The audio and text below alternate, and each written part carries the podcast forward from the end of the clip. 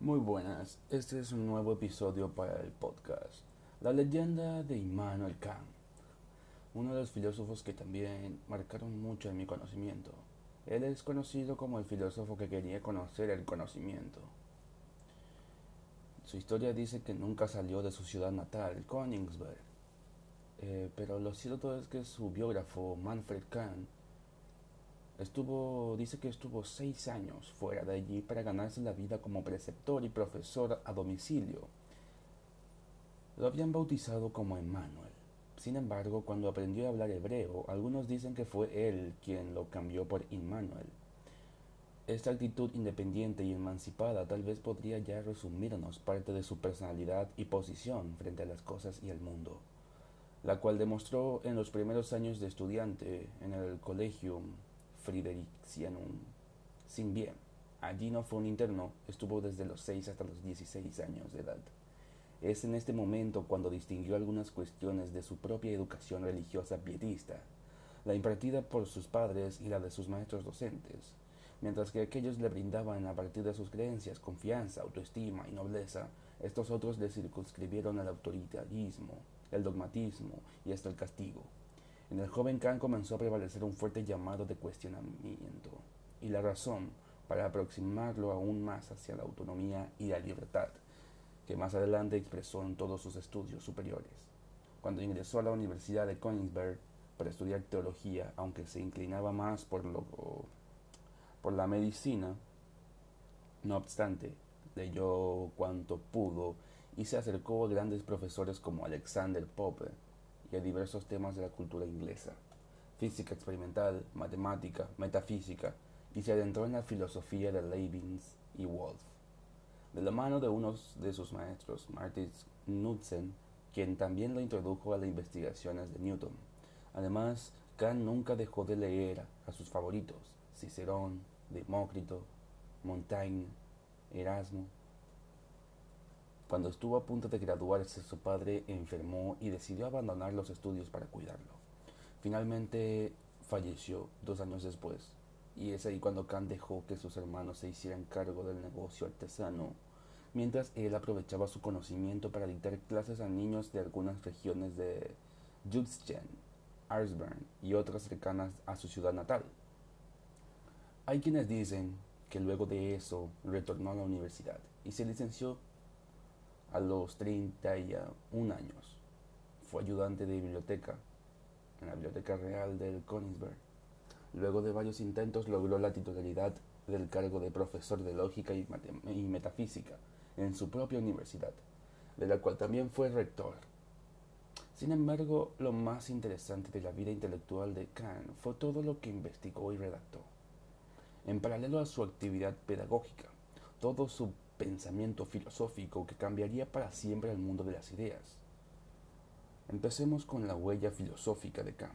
Como intelectual e hijo del siglo XVIII ilustrado, fue uno de los primeros en escribir sobre este movimiento histórico y cultural, caracterizado por la idolatría de la diosa, razón, y en contra de la ignorancia, la superstición y la organización sociopolítica de las monarquías del antiguo régimen, Así lo expresó en su famoso ensayo Respuestas a la pregunta ¿qué es la ilustración?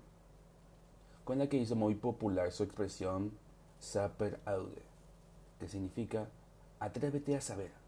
Fue un gran lector de quienes llevaron adelante la enciclopedia ilustrada, en la que autores como Voltaire y Diderot y Jean-Jacques Rousseau acertaron asentaron buenas bases del saber que desembocó en la Revolución Francesa e inauguró una nueva época. Estos textos, al igual que el de otros pensadores como David Hume, le proporcionaron una nueva perspectiva de mirar y pensar. Como Hume tuvo una relación en particular, ya que con este empirista inglés, cuya filosofía se basa en que todo conocimiento parte de la experiencia, comenzó su propio camino filosófico más importante. Más allá de que Kant le admitió ciertas concesiones, se posicionó desde otro lugar que marcó, como sostienen varios autores, un enorme giro copernicano. Se propuso conocer el conocimiento, Desde esta premisa y más allá de los textos y disertaciones que ya había realizado en sus días de estudiante y docente, Kant escribió otras tres grandes obras por las que sería recordado y estudiado, incluso hasta hoy. Crítica de la razón pura, crítica de la razón práctica y crítica del juicio.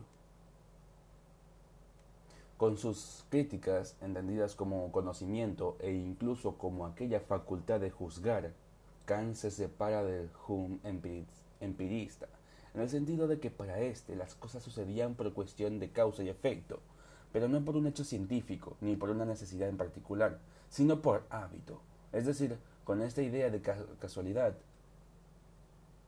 no se puede conocer la realidad, sino que solo estamos habituados a ella. Kant, por lo contrario, intentó buscar esa cientificidad que sustente los modos de conocimiento, la propia facultad de conocer, y es allí cuando marca un cambio en el modo de pensar. ¿Cómo se puede conocer? En lugar de partir del objeto como Hume, lo hace desde el sujeto. En otras palabras, es el propio sujeto el que hace el objeto. Es el sujeto quien crea la realidad a partir de su propio conocimiento y le da forma a las cosas. Esa forma está condicionada por un tiempo y espacio singulares. Así, Kant llega a uno de sus conceptos fundamentales que denominó como idea trascendental. Es la razón es la razón, la crea el mundo, la que crea el mundo y de realidad para que ella misma pueda conocer. El formalismo katiano entonces tiene que ver como, con cómo el sujeto es capaz de crear una realidad propia para él y no con que es la realidad en sí. Quizá una de las preocupaciones más constantes de la filosofía, a la que no podrá acceder. Kant, mediante estos textos más que complejos, va a resumir su teoría de la experiencia posible.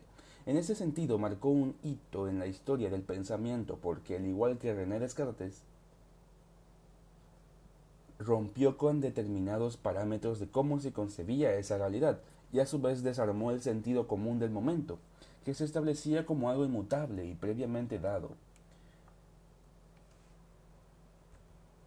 Este cambio de esquema y esa pelea contra el sentido común que va a plantear en sus tres críticas, en las que atraviesa la ciencia, la ética, la estética, respectivamente, está basado en que no se puede conocer la realidad de las cosas, sino mediante cómo son intervenidas. Es decir, no existe la posibilidad de acceder a las cosas tal como son, sino cómo los sujetos pueden conocerlas.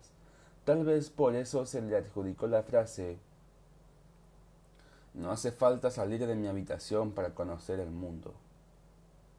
Y es que si a partir de los juicios y categorías que señaló el filósofo para conocer los objetos, ese mundo es un proyecto que sale desde el propio ser. Entonces, conocer la realidad es como... es conocer al sujeto. Para conocer hay que conocerse.